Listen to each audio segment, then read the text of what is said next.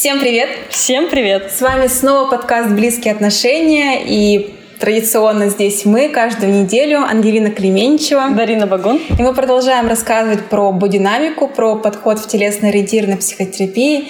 И сегодня в меню у нас будет синдром самозванца, позиция жертвы, патологическое чувство вины, страх ошибок, но обо всем по порядку.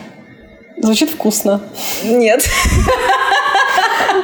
Да, и э, мы здесь рассказываем про бодинамику. Э, в бодинамике есть э, в работе опора на структуры характера. Структурами характера называется э, сформированный набор защит, ресурсных элементов у человека, набор откликов, картина мира и ожидания того, как мир будет вести по отношению ко мне и там, как я буду вести по отношению к миру, который формируется в каждый период в детстве, в ранний период. И вот сегодня мы будем рассказывать про структуру воли, которая формируется в период от двух до четырех лет.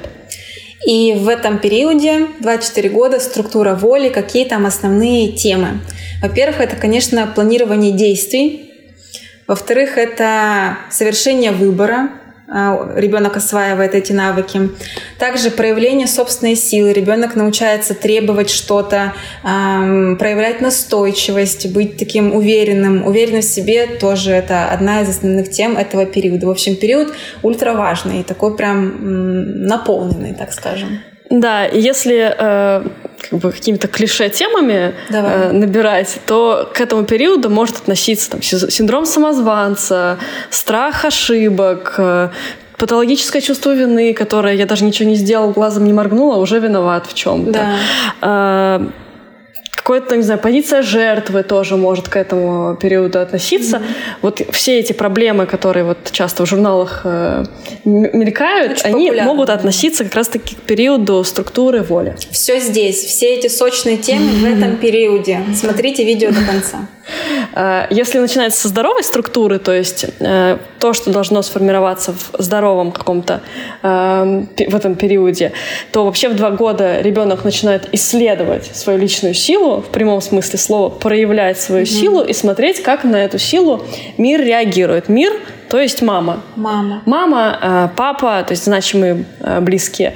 И в этот момент, э, в этот период ребенок особенно неудобен в своих проявлениях. Он может что-то требовать, он может куда-то убегать, там, делать какие-то ненужные штуки, там, опасные там, предметы трогать специально причем.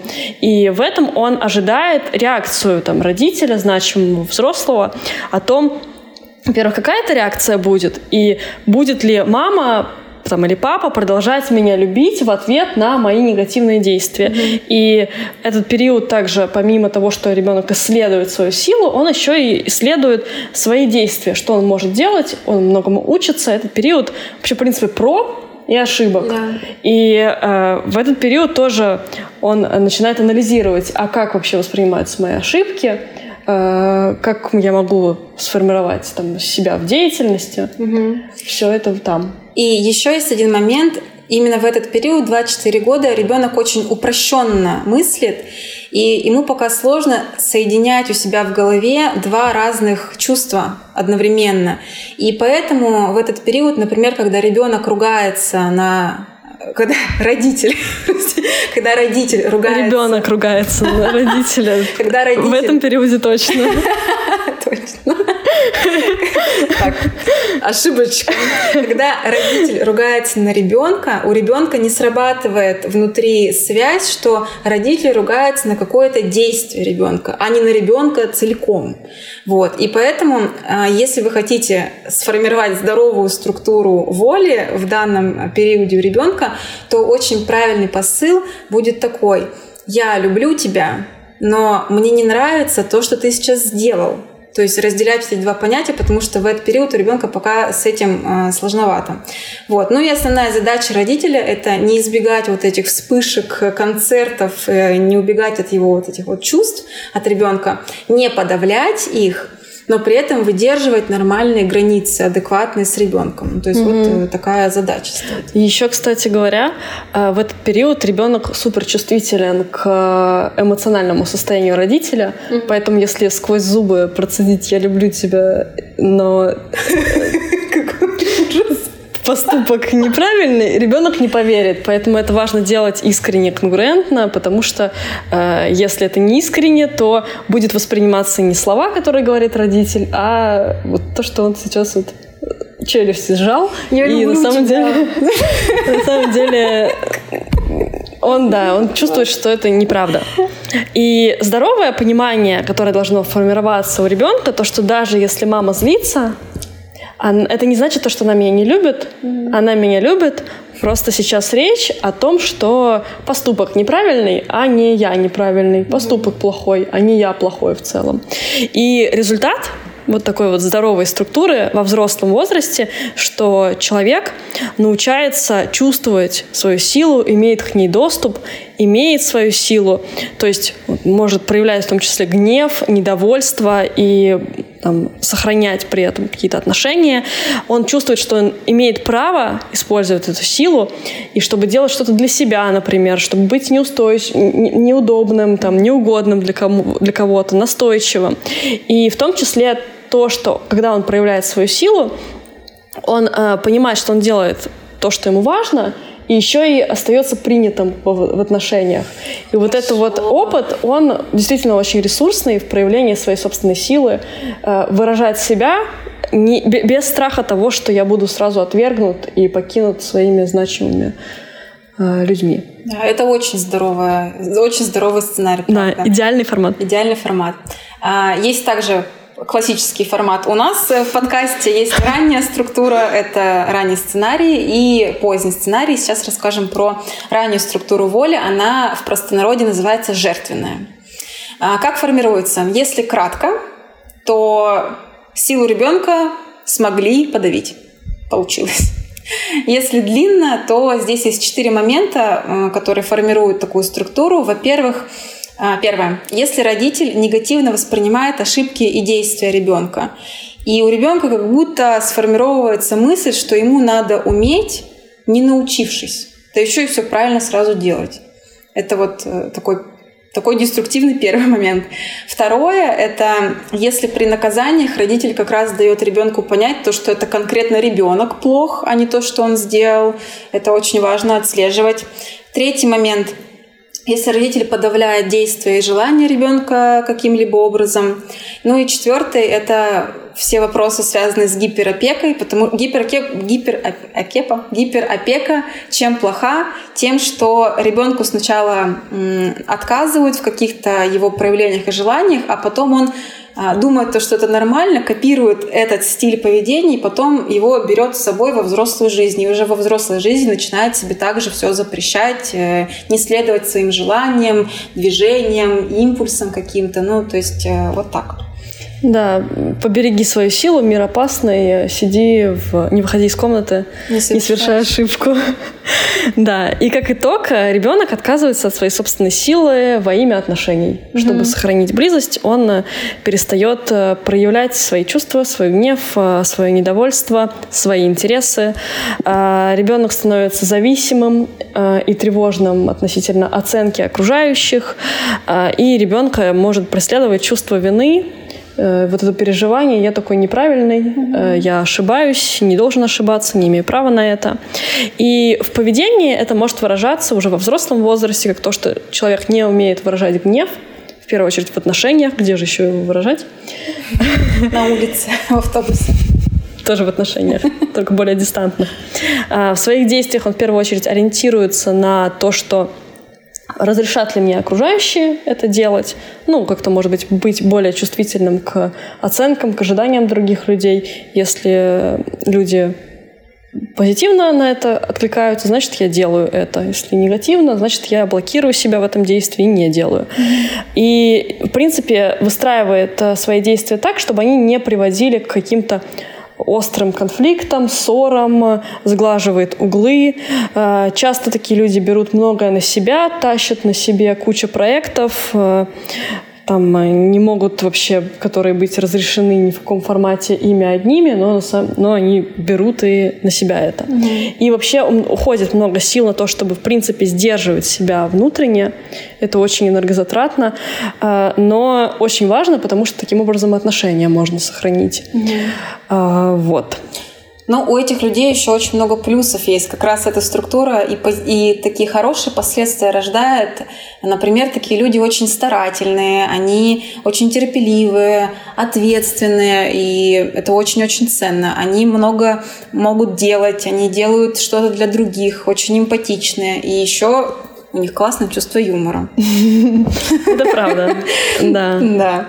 А, но, тем не менее, такая структура рождает в голове некоторые переживания, с которыми человек идет, и это мешает ему жить. Например, может быть переживание «я должен», я должен, я должен, я должен. Это очень ярко, особенно в отношениях проявляется.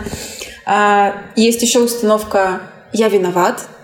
Во всем всегда во всем. Если какая-то ссора, точно я. Если что-то курьер не пришел, точно я виноват. Не туда нажал, да, господи. Вот. Я mm-hmm. должен уметь и знать.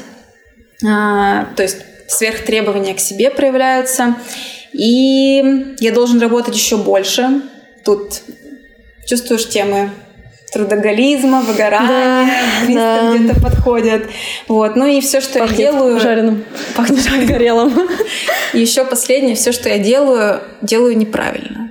Mm-hmm. То есть э, мотивация очень страдает от таких... Э, Трудно действовать в таких э, рамках. Mm-hmm. Если я сразу ошибаюсь, я виноват, я делаю все неправильно. Mm-hmm. А, нельзя проявлять свою силу очень-очень трудно. Ну и тело тоже может проявлять вот такой же, скажем так, посыл. Если утрировать, да, то очень много там сжатия в первую очередь в верхней части вокруг солнечного сплетения, такие вверх поднятые плечи, а, энергия вообще, в принципе, как будто бы идет вот именно на сжатие того, чтобы подавить свою внутреннюю силу. И это там и метафорически, и реально так э, может быть видно с тела, что человек настолько много усилий, в том числе телесно, проявляет, телесно, и психически, на то, чтобы эту силу свою не проявить. И чтобы не проявить, очень много нужно энергии потратить на то, чтобы э, замкнуть ее внутри себя. Угу. Ну и вот ты сейчас показываешь, если человек вот с таким внутренним э, углублением, он сдерживает свою энергию, тут очень хорошее место появляется, чтобы... Для ноши. Да, чтобы сесть сюда, чтобы навесить сумочки, угу. и чтобы этот человек понес это все дальше, метафорически. Ну да, да. Что делать, Дарин? Что делать? План есть. ну, во-первых, идти в контакт со своей силой, да, то есть в том числе физически. На наших сессиях в телесной терапии много упражнений можно делать физически, чтобы проявлять свой гнев, чтобы быть э, в контакте со своей силой и отталкивать, и бить. И это так или иначе двигает некоторые энергии внутри тела и как раз э, хорошо открывается содержание э, психологическое. Дальше уметь выражать недовольство, учиться не соглашаться, учиться выражать какие-то свои вот раздражения, недовольства, я повторяюсь, учиться сбрасывать вот эту ношу с себя, mm-hmm. в том числе на нашей терапии телесно есть упражнения, когда мы скидываем это все дело, и жизнь становится явно лучше. Дальше разделять вину свою реальную и какую-то надуманную, навязанную и тут... Э, Самостоятельно не получится. Да, это точно нужно делать в паре, в безопасном контакте. Это нужно да. делать с человеком, который хорошо видит реальность, да. там, с близким, с терапевтом. И разделять гнев и любовь. Как раз то, про что мы говорили, что если на вас кто-то злится, скорее всего, он не конкретно на вас злится, а на какое-то действие, которое... Да, особенно если это про близкие взаимоотношения, да. то там, скорее всего, про поступок, а не про человека в целом. И важно здесь проводить черту, mm-hmm. что это отдельные понятия. Такой план. А, да. А вот то, что ты говоришь про контакт, да, вот со своим гневом, и тут про этот возможный такой баланс, да, что есть контакт с отношениями, mm-hmm. сохранение отношений и сохранение гнева, э, и что если я проявляю гнев, отношения при этом не рушатся, mm-hmm. и тут появляется тоже благоприятный опыт такой. А, про позднюю структуру. Структура поздняя называется структурой недоверия или Критикующая. Точнее, критикующая и осуждающая. Угу. Да, и формируется она примерно так же, как и ранняя структура, но ввиду больших ресурсов ребенка, например, потому что это началось подавление уже в более позднем возрасте, или у ребенка было больше ресурсов противостоять э, давлению взрослых, угу. он, э, скажем так, не полностью подавился, а лишь э, понял, что свою собственную силу невозможно сохранить, проявить в отношениях. То есть в близости проявление силы недоступно. Угу. И тогда в этот момент человек начинает, скажем так, э, ну, прятать свою силу именно в отношениях. И у него появляется вот эта вот дилемма. Быть в отношениях, но без силы, без себя. Или быть не в отношениях, но и, и с таким сильным, независимым, устойчивым, угу. э, свободолюбивым. То есть либо я сильный и одинокий, либо я слабый, но хоть с кем-то. С кем-то, да. Это искажение. Э, да, да, нет такого не выбора. про жизнь. Нет ну, выбора. В какой-то смысле когда-то про жизнь, да, но искажение, конечно, грустное такое. На поведении это может быть такая зацикленность, что они хотят в первую очередь делать по-своему, mm-hmm. из-за этого не умеют делегировать, mm-hmm. потому что все остальные сделают не так, как э, мне нужно, а по-другому и, значит, неправильно. А, трудно воспринимают отказы, критику, хотя сами могут достаточно жестко критиковать других людей.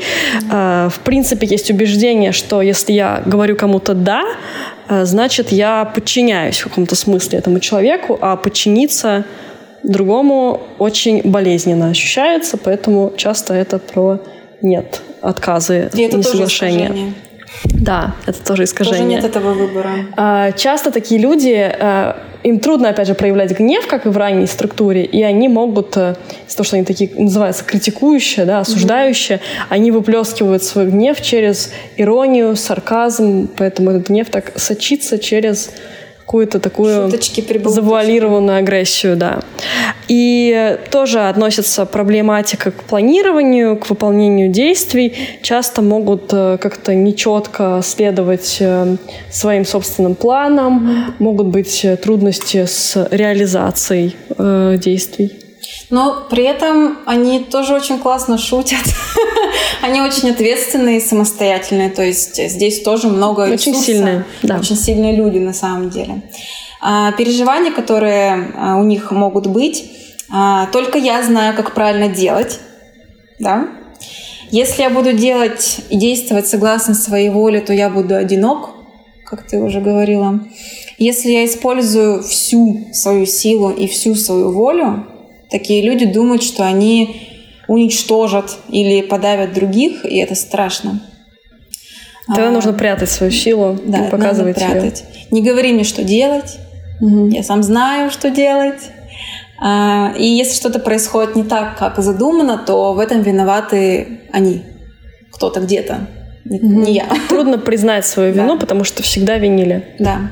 Ну и тело тоже это в целом выражает. Здесь тоже речь идет про мощный заряженный такой верх, э, тоже плечи наверх подняты, такой же вот э, такая же выемка здесь может образовываться, короткая очень сильная шея, потому что они как раз тоже сдерживают большой объем внутренней какой-то каких-то эмоций. Ну и критикующий, осуждающий взгляд – это их отличительная черта. Угу. Да, что же делать? Тоже за всем этим. А, ну, тут много тем про гнев, да. про то, что человек блокирует свою силу, но при этом она сама сочится из него изнутри. И это хороший ракурс, потому что это как раз-таки та точка, за которую нужно схватиться угу. и развивать ее, раскручивать дальше. Поэтому план такой, что нужно исследовать свою силу, свой гнев исследовать, учиться контейнировать, учиться выражать это чувство, причем выражать его так, опять же, чтобы отношения сохранились чтобы не было такого вот расщепления, что если я на кого-то злюсь, если на меня кто-то злится и выражает свой гнев, значит наши отношения сразу разрываются. Угу. Это искажение, которое должно быть э, со временем работы устранено. Да с помощью благоприятного опыта. А благоприятным опытом как раз-таки является практика контакта с собственной силой э, в доверительных отношениях. Поэтому здесь вот такие темы, которые без человека не разрешатся, потому что они были в первую очередь сформированы в отношениях близких. А, важно разделять понятие отказа и отвержения, что если мне отказывают или если говорят мне, что что-то, например, сделано неправильно, это не значит, что я весь плохой, угу. я весь виноват. Это значит, что вот тут вот нужно переделать. Или что вот сейчас человек не может это исполнить, да. например. Да, ну и, наконец, тоже учиться там прояснять какие-то моменты там через диалог, э, учиться принимать позицию других людей, слышать их и осваивать позицию, что согласиться с кем-то, там, принять его позицию не значит ему подчиниться. Вот. Такой Верно. план. План очень понятный, доступный. Хорошо. Мы рассказали про структуру воли. А, в следующем выпуске у нас будет очень такая тема с перчинкой, потому что следующая структура называется структура любви и сексуальности. И основной фокус — это установление баланса между любовными и сексуальными отношениями, между любовью и чувственностью. Вот. Да, и как раз-таки эта тема таких романтичных, мечтающих о возвышенной любви натур, тема соблазнителей, которые отвергают любовь, которые считают, что открыть свое сердце — это значит э, опять же, подчиниться или потерять себя, э, там, точно, что это приведет к чему-то негативному. Вот это вот расщепление как раз-таки в этой структуре очень ярко проявлено, mm-hmm. и тема наша будет в том, что как это все-таки объединить в единый э, красивый поток э, того, чтобы любовь и сексуальность были чем-то совместным, а не противоположным. Но это будет в следующем, в следующем выпуске, так что мы с вами встретимся через неделю. Спасибо, что посмотрели этот выпуск до конца. Пожалуйста, подписывайтесь к нам в телеграм-канал, на YouTube-канал, поддерживайте нас на Бусти, теперь есть такая возможность, и мы заканчиваем. Лайк. И лайки, да, реакции. Все. Всем пока-пока. Пока. -пока. пока.